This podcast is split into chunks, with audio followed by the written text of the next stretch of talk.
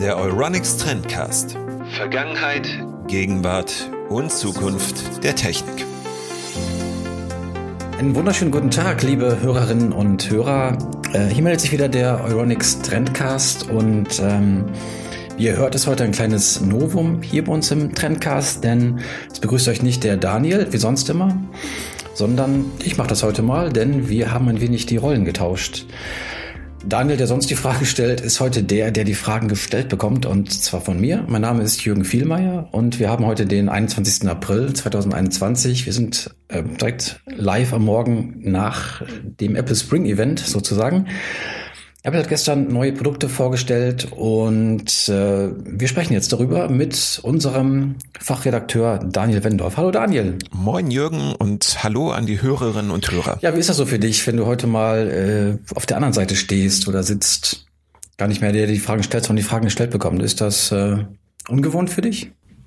Es ist eigentlich nicht so sehr ungewohnt, weil ich im Laufe meines Lebens schon einige Interviews geben konnte im Sinne von Gesprächen und fachwissenschaftlichen Diskussionen, weil ich ja einen etwas anderen Background habe. Aber was ich dir halt sagen kann, wir haben es gerade 10.20 Uhr und ich fühle mich gerädert, weil die Apple Präsentationen ja in der Regel am frühen Abend mhm. immer stattfinden und wir dann bis in die Nacht hinein die Artikel zusammenschustern und dementsprechend bin ich erst sehr spät ins Bett gegangen und sehr früh heute wieder aufgestanden, um weiter für den Trendblog schreiben und werkeln zu können. Aber es ist nicht ungewohnt. Also ich freue mich darauf, weil es war gestern eine fantastische und tolle Präsentation. Und das sage ich als jemand, der kein Apple-Produkt besitzt und dem Konzern aus Cupertino gegenüber sehr kritisch eingestellt war bis vor einigen Jahren. Okay, da kommen wir gleich auch nochmal drauf. Ähm, genau, du sprichst den Artikel an, den du gestern geschrieben hast. Ich habe ihn gestern Abend natürlich auch noch äh, gelesen. Ähm, das rate ich auch nochmal allen Hörerinnen und Hörern. Äh, geht doch mal bei uns ins Blog und schaut ihn euch an. Apple Spring Event, bunte neue iMacs, iPad Pro mit dem Einchip findet ihr gerade auf dem Trendblog. Und ähm, genau, du hast den Beitrag gestern geschrieben. Das war das ist ein sehr langer Beitrag geworden, weil du sehr viele Informationen reingebracht hast. Ich finde den, fand den sehr schön zu lesen. Mhm. Ähm, was war denn für dich das Highlight der, der Präsentation? Also das Highlight der Präsentation für mich war eigentlich der 2021er iMac, weil Apple seinen Weg konsequent weitergeht und die hauseigenen M1-Chips, die ja jetzt schon in diversen iPhones und iPads verbaut sind und auch ähm, MacBook, soweit ich weiß. Dazu haben wir auch einen Beitrag, den wir hier in den Show Notes mhm. mit verlinken. Sie setzen das jetzt eben konsequent um und bieten den M1-Chip im neuen iMac, der fantastisch aussieht, sehr schlank ist, sehr energieeffizient, ein tolles Display hat, Thunderbolt 4 Anschlüsse und ein wahnsinnig gutes Betriebssystem, das halt auch abgestimmt ist auf die anderen Apple Devices. Und das war eigentlich so mein Highlight. Nicht so sehr, weil die Geräte bunt sind, das sind sie jetzt auch, die gibt's in bis zu sieben verschiedenen Farben, je nachdem, welches Modell man sich zulegen möchte, sondern einfach, weil ich das Gefühl habe, dass Apple sein Ökosystem immer weiter perfektioniert. Ja, was heißt perfektioniert? Also was machen die? Naja, Apple hat durch den neuen M1-Chip, also so neu ist der ja nun nicht und es hat sich ja auch in der Praxis nunmehr bewährt. Ein halbes Jahr jetzt ungefähr, ne? Genau, ungefähr ein halbes Jahr ist der jetzt auf dem Markt und in, wie schon erwähnt, diversen Apple-Geräten verfügbar. Und es ist halt einfach so, dass Apple jetzt nicht mehr so sehr an Intel oder andere Zulieferer gekettet ist, sondern die Chip-Architektur und die Software ideal aufeinander abstimmen kann. Und das ist es halt einfach, ne? Also ich habe halt unfassbar krasse Performance. Ähm, die Apps, die ich auf dem iPhone nutze oder auf dem iPad, kann ich halt mittlerweile auch auf dem iMac nutzen. Nahtloses Arbeiten, also ich kann zwischen den Geräten hin und her springen. Und das habe ich in Ansätzen nur bei Android und den Chromebooks, wo das aber auch erst vor einigen Wochen verfügbar gemacht mhm. wurde über ein neues Update, das die Chromebooks aufgespielt bekommen haben. Und das ist bei Apple einfach viel nahtloser. Es funktioniert nach dem, was sie dort demonstrierten, einfach nur gut. Mhm. Und das macht die Geräte so reizvoll. Ja, da muss ich dich ganz, ganz kurz widersprechen. Ich hoffe, das ist nicht, äh, nimmst du mir nicht übel. Ich habe ja eins von diesen neuen ähm, M1 Max und ähm, die Idee war schon, dass du darauf auch äh, iPad-Apps laufen lassen kannst. Ähm, bisher geht das aber nur für einige. Das heißt, du kannst nicht automatisch alle, sondern es hängt von den Entwicklern ab ob sie die Apps auch freigeben. Technisch würde es funktionieren, aber ähm, in der Realität sind leider nicht alle Apps dabei. Das ist durchaus richtig. Und in der Präsentation hat man das eben auch gemerkt, dass noch nicht alle mit dabei sind, aber Apple hat eben so große Player wie Adobe genannt, von denen Premiere jetzt verfügbar ist, Lightroom, diverse andere Kreativprogramme, Microsoft Office natürlich, das sich jetzt halt über alle Geräte verwenden kann. Oder auch schwer im Kommen und vielfach von der Community gefragt, sämtliche Affinity-Programme, also gewissermaßen der kleine Konkurrent zu Photoshop. Die Bildbearbeitungssoftware, ne? Hm. Klar, es ist jetzt noch nicht, noch nicht so perfekt, wie, wie Apple sich das gedacht hat, aber sie sind auf einem sehr, sehr, sehr guten Weg dorthin und das, was sie dort zeigten, spricht halt, spricht halt dafür, dass sie das konsequent zu Ende gehen werden. Genau, also das war jetzt mein persönliches Highlight und du hast den Artikel mhm. ja auch gelesen und obwohl ja du heute die Fragen stellen darfst, kann ich das Ganze ja mal retour geben. Was wäre denn für dich so das Highlight aus der gestrigen Apple Spring Event Präsentation. Mir haben tatsächlich auch die iMacs am besten gefallen. Mhm. Also die, äh, das, das Design fand ich eigentlich sehr hübsch. Die machen jetzt verschiedene Farben. Es ist wirklich sehr dünn geworden. Ich habe die Präsentation angeschaut und äh, gedacht, als sie das von der Seite gezeigt haben, es sieht fast so ein bisschen aus, als hätten sie da ein übergroßes iPad auf einen, auf einen Ständer gestellt. Und ähm, da ist die ganze Maschinerie, Maschinerie reingepackt und ähm, das sah eigentlich ziemlich gut aus. Ähm, anderes Highlight ja, das zumindest ein Highlight sein soll. Ob es dann wirklich eins wird, sind, die sind diese AirTags. Äh, Schlüsselfinder hast du sie genannt und klar, das, das sind sie dann natürlich. Zum Beispiel auch, man kann sie an Schlüsselbund äh, pappen und dann orten lassen, wenn man sie verlegt hat oder verloren hat. Ob das der ganz große Wurf wird, müssen wir mal abwarten. Aber die Technik dahinter finde ich auf jeden Fall hochinteressant. Was hältst du denn davon? Ich finde, die AirTags sind etwas, was halt zeigt, dass Apple durchaus Produkte entwickelt und auf den Markt bringt, von denen man bis dato nicht wusste, dass man sie benötigt. Und erst heute früh, ich hatte heute früh einen Termin, auch deshalb musste ich sehr früh aus den Federn raus, habe ich meinen Schlüssel nicht gleich auf Anhieb gefunden. Also hätte ich ein iPhone und ein AirTag, hätte ich den jetzt viel bequemer gefunden und wäre nicht einfach durch die Wohnung gerannt, mhm. kopflos. Und ich finde das Konzept dahinter interessant. Es ist eine nette Ergänzung und Apple selbst ist natürlich halt auch klar, dass das eher so ein ja, Quality of Life Ding ist, anstatt jetzt der ganz große technische neue Wurf, der ein, eine Gerätekategorie begründet, die kein Konkurrent zuvor anbot. Also es erinnert mich sehr an das, was Tile mhm. anbietet und was HP auch in den eigenen Notebooks jetzt Tiles verbaut, dass du halt Geräte finden kannst, aber diese AirTags, die funktionieren natürlich noch ein bisschen anders. Ich kann Schlüssel, Koffer, wichtige Ordner etc., die ich halt irgendwo vielleicht mal verloren habe, nicht nur mit Hilfe meines iPhones wiederfinden in unmittelbarer Nähe, sondern eben auch über das Find My Netzwerk oder wo ist, heißt das ja im Deutschen, richtig? Ja, genau. Wir haben auch noch weiter darüber geschrieben, über das Find My Network. Genau, also darüber kann ich das im Prinzip finden. Also egal, wo sich das jetzt äh, auf dem Globus befindet, wenn irgendwo ein Apple-Gerät in der Nähe ist, dass dieses Gerät halt geortet hat oder dieses Tag, dann bin ich in der Lage, halt wichtige Gegenstände wiederzufinden. Und das finde ich ist halt eine ganz nette Sache, die, glaube ich, auch viele begeistern dürfte.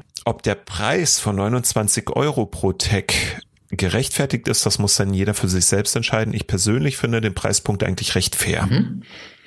Was ich da noch kurz, kurz zu ergänzen wollte, ist, äh, was ich interessant fand, ist, ähm, du sagtest gerade genau, wenn irgendwo ein Apple-Gerät in der Nähe ist, äh, kann das dein verlorene Schlüsselbund orten.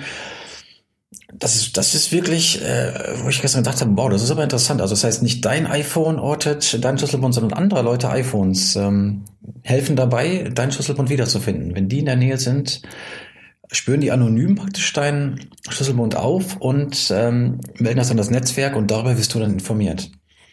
Also datenschutzrechtlich anscheinend wohl kein Problem und äh, pfiffige Technologie, weil ist ja, was hast du gesagt, wie viele, wie viele Geräte äh, sind im Find My Network? Eine Milliarde sind das schon oder wie war das? Also Apple selbst hat das gestern in der Präsentation mit über einer Milliarde Geräte angegeben, genau, die aktiv in diesem Netzwerk sind. Mhm. Das heißt, du hast ein genau, weltspannendes Netzwerk von einer Milliarde Geräte, die dabei helfen, deinen Koffer oder deinen Schlüsselbund oder was immer, deine, deine Reisetasche äh, wiederzufinden. Finde ich schon nicht schlecht. Genau gab jetzt aber auch kleinere Highlights. Es ist jetzt also nicht nur der 2021er iMac oder die AirTags, die jetzt für Aufsehen sorgten, sondern Apple hat auch ein iPad Pro vorgestellt, das ebenfalls mit einem M1-Chip bestückt ist und die 12,9 Zoll große Variante, also das größere der beiden Modelle, kommt mit einem XDR-Display und Mini-LED-Technologie daher, was im Mobilsektor tatsächlich ein Novum ist. Also das heißt, ich habe dieselbe Bildqualität und Farbtreue wie bei einem Referenzmonitor, nur eben unterwegs und halt auch dank des M1-Chips und dieses Ökosystems, das Apple immer mehr auf alle Geräte bringt, auch die Möglichkeit unterwegs mit meinen gewohnten Programmen kreativ zu arbeiten. Und ich muss halt echt sagen, dass ist ebenfalls etwas, was hilft, dass dieses Tablet, das ja in den vergangenen Jahren so ein bisschen einen kleineren Abschwung oder Dämpfer erlebt hatte, wieder neu zu etablieren. Also mhm. wenn ich jetzt wirklich mal ein Mobilgerät habe, das ich nutzen kann und genauso wie auf einem Notebook arbeite, aber eben intuitiv zum Beispiel mit Fingergesten oder mit Touchbewegungen oder eben dem Apple Pencil, dann hilft das eben, diese Gerätekategorie wieder relevant zu machen. Und da sehe ich Apple halt ganz klar im Vorteil. Und wie bereits anfangs erwähnt, also ich bin kein Apple-Nutzer und ich war halt auch kein Fan dieses Unternehmens, aber ich muss eben anerkennen, die machen sich kluge Gedanken und finden Lösungen für diese Probleme, die andere Hersteller irgendwie nicht finden. Wenn ich sage, du klingst jetzt schon so ein bisschen wie ein, wie ein Apple-Fan, aber du bist auf jeden Fall ähm, ja relativ begeistert von den neuen Produkten. Ja, definitiv. Also ich würde mir halt auch wünschen, dass sich andere Hersteller, vor allen Dingen solche Branchenschwergewichte wie Samsung, daran ein Beispiel nehmen und eben ihre Produkte auch mehr aufeinander abstimmen.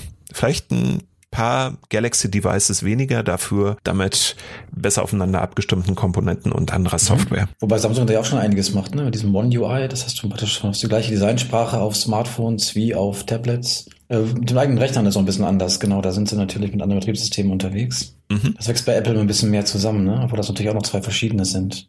Also noch macOS und äh, iOS wachsen in den letzten Jahren immer mehr zusammen, sehen ähnlicher aus. Apps laufen teilweise schon vom einen nach dem anderen, aber das Gleiche ist es halt noch nicht. Das kommt ja dann noch. Und was man dazu halt einfach sagen muss, also es sind gestern auch mehrere Services vorgestellt worden, die teils nicht nach Europa kommen und teils auch nicht in der Präsentation selbst Erwähnung fanden. Ja. Die möchte ich jetzt bloß ganz kurz anreißen. Das wäre einmal die in den USA exklusive Apple Card Family, also eine Kreditkarte, die ich mit meinem iOS-Device nutzen kann, virtuell. Soweit so gewohnt, haben wir auch in Europa mit diversen Anbietern. Aber bei Apple ist jetzt eben das Neue, dass ich Familienkonten aufmachen kann, bis zu fünf Teilnehmer dort äh, reinbringe, die aber derselben Familie angehören müssen und habe eben eine tagtägliche Abrechnungsübersicht und kann halt auch Budgets etc. festlegen.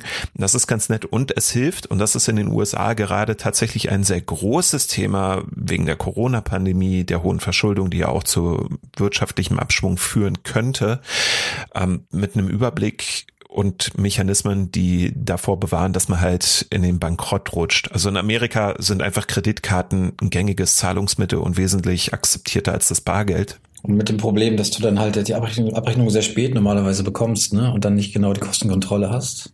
Genau, und das ist eben jetzt ein bisschen anders mit der Apple Card Family und den neuen Komfortfunktionen, die der Konzern dort integriert. Für uns als Podcast ist zum Beispiel auch ganz interessant, dass wir jetzt äh, über Apple Podcasts anders zu finden sind, halt die äh, Episoden von uns halt auch anders präsentiert werden. Es gibt ein neues Design, es gibt neue Kanäle, es gibt neuere oder neue Discovery Channels nennt sich das, über die ich dann ähnliche Formate mir anhören kann. Das alles wird aber erst im Mai mit dem neuen iOS 14.5 erscheinen, aber Apple hat das halt bereits gestern gezeigt. Es sieht sehr gut aus und wer bestimmten Kanälen folgt, kann die jetzt halt auch kostenpflichtig abonnieren, wenn die das dann anbieten und hat dann beispielsweise vorab Zugriff auf neue Episoden oder exklusives Material. Das ist halt ganz nett. Und ein dritter Service, der gestern über die Presseportale verbreitet wurde, aber in der Präsentation, wie erwähnt, nicht zu sehen war, ist Microsofts xCloud, also die Xbox Spieleflat auf iOS-Geräten. Da gab es ein Hin und Her. Es wird keine dezidierte App geben, mit der ich Xbox und PC-Spiele auf mein iOS-Gerät streamen kann, aber über Safari ist das jetzt kompatibel und ist gestern in der Beta gestartet und soll in den kommenden Monaten eben auch marktreif werden. Also das heißt, nur ganz kurz, äh, ich kann meine Xbox-Spiele, PC-Spiele auf einem iOS-Gerät spielen. Nicht dem Mac, aber auf auf einem iPad zum Beispiel.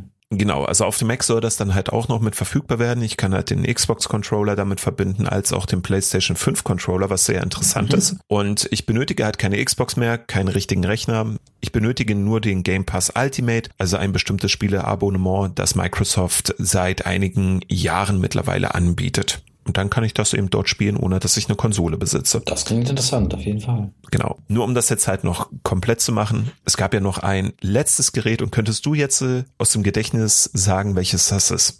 Aber absolut. Ähm, und zwar gab es das iPhone 12 noch einmal in, äh, was die Farbe Flieder ist das, glaube ich, ne? Oder wie heißt die Farbe auf Deutsch? Purple heißt auf Englisch? Es ist so ein lila Ton, ja. Das erinnert ein wenig an Flieder, aber das ist gar nicht das Gerät, was ich meinte. Ach so. Aber trotzdem eine, eine Erwähnung wert, weil wir haben ja auch demnächst noch einen Langzeittest des iPhone 12 auf dem Trendblog, den wir euch ebenfalls ans Herz legen. Also unbedingt mal durchlesen, was Jürgen dann nach einigen Monaten mit seinem iPhone 12 Max war das, ne? 12 Pro Max hatte ich genau. Das muss allerdings noch geschrieben werden. Das heißt, es dauert noch ein paar Tage, bis der wirklich online ist. Ich bin noch dabei. Äh, der wird spannend werden, weil man daran auch sehen kann, wie das Gerät so nach ein paar Monaten ist. Anfangs sehr schnell, ist es klar, aber die Frage ist natürlich immer, ne, wie entwickelt sich das äh, weiter und ist es nach einem halben Jahr noch genauso schnell wie am Anfang? Das versuche ich dann im Beitrag zu klären. Aber du hast ein bisschen daneben geschossen. Also Richtig. das Gerät, was ich jetzt meinte, das Apple gestern noch ankündigte, ist der neue Apple TV 4K 2021. Ah, ja, ja, ja die Gerätebezeichnung bleibt gleich. Das ist halt eine kleine Streaming-Box, die für viele Smart-TV-Besitzer so ein bisschen obsolet wirkt. Allerdings hat Apple auch dort es geschafft, kleinere technische Innovationen reinzusetzen, die dadurch zum Tragen kommen und vielleicht auch Standards setzen können, weil Apple einfach so eine Marktmacht besitzt. Also was der kleine Kasten zum Beispiel kann, ist Streams in 4K mit 60 Bildern und HDR anzubieten und die kooperieren dort mit einigen amerikanischen Portalen, unter anderem Fox Sports oder Red Bull TV und das ist halt ein Novum, dass ich eben all diese technischen Feinheiten in einen Stream reinpacke und ein Gerät das halt auch verarbeiten mhm. kann.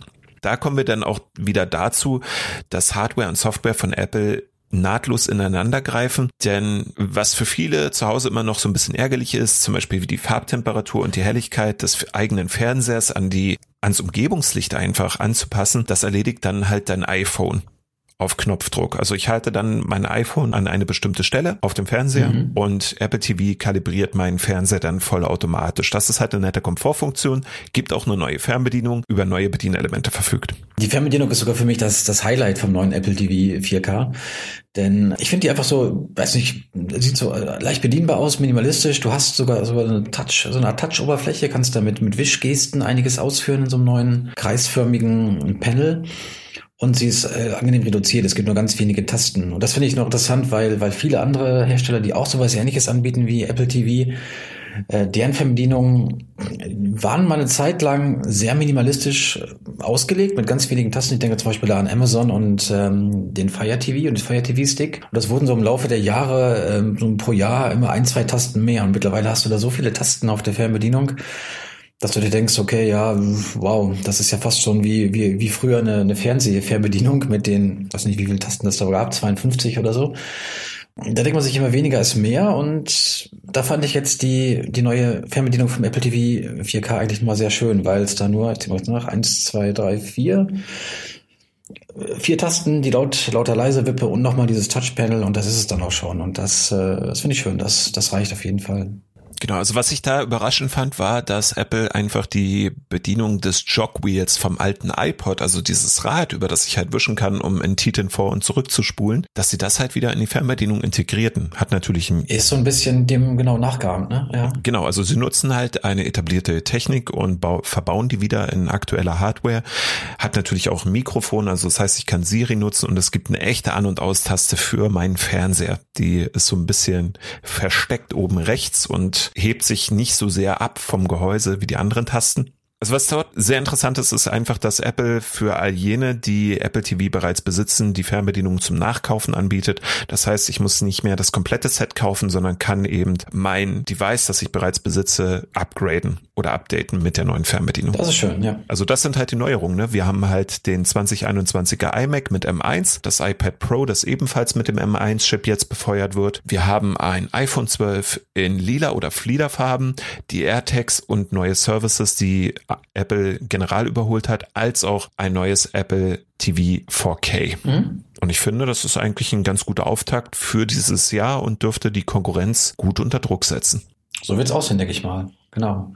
Willst du dir irgendwas davon holen? Hast du dir schon überlegt, jetzt doch nochmal irgendwie zum Apple-Nutzer zu werden? Würde ich ganz gerne, aber dadurch, dass mein Windows-Rechner immer noch recht aktuell ist, wüsste ich das nicht. Also das Einzige, was mich dort gerade noch richtig reizt, wäre ein iPad Pro, weil dieses von unterwegs aus arbeiten mit den ganzen Anwendungen, die ich ansonsten auf meinem Standrechner habe, das finde ich unfassbar attraktiv. Du kannst natürlich auch ein MacBook dafür nehmen, ne? Könnte ich, aber das iPad Pro hat's mir halt angetan. Gibt da auch noch ein paar andere schöne Features, die wir dann halt hier verlinken in den Show Notes. Also einfach den Artikel nochmal lesen. Da sind dann auch nochmal die Highlights der jeweiligen Geräte mit erwähnt. Wann bekommst du denn die Geräte, Daniel? Also das neue iPhone 12 in Fliederfarben oder eben lila kann ich bereits jetzt vorbestellen und das wird am 30. April ausgeliefert. Der 30. April, den können sich Apple-Fans auch rot im Kalender anstreichen, denn dann sind all die anderen erwähnten Geräte vorbestellbar und werden im Mai ausgeliefert. Also Apple hat diesmal einen etwas längeren Zeitraum, über den man sich auf die Geräte einstimmen kann und sie bestellen kann bis zur Auslieferung. Es dauert jetzt also ein bisschen länger, vermutlich auch pandemiebedingt, aber 30. April, mhm. da kann ich die Geräte dann vorbestellen. Preise Preise, Verfügbarkeit etc. sind im Artikel mit erwähnt und viele der Geräte dann natürlich auch über Runix beziehbar. In der Pandemie sind wir ein bisschen warten ja gewohnt, ne? Da wird es aber nicht mehr so drauf ankommen. Daniel, ich danke dir für dieses Gespräch. Ja, dann würde ich einfach mal sagen, nehme ich das Ruder wieder in meine Hand Danke allen Hörerinnen und Hörern dafür, dass sie auch in diese Episode eingeschaltet haben. Bis zum nächsten Mal mit einem anderen Thema, über das wir jetzt allerdings noch nichts verraten werden, aber es geht um große Freiheiten. Große Freiheiten. Das wird die nächste Folge sein. Genau. Jürgen, ich danke dir auch, dass du mich heute mal interviewt hast. War angenehm. Fand ich auch. Mal was anderes. Vielen Dank. Bleibt gesund und bleibt zuversichtlich. Auf Wiederhören. Tschüss.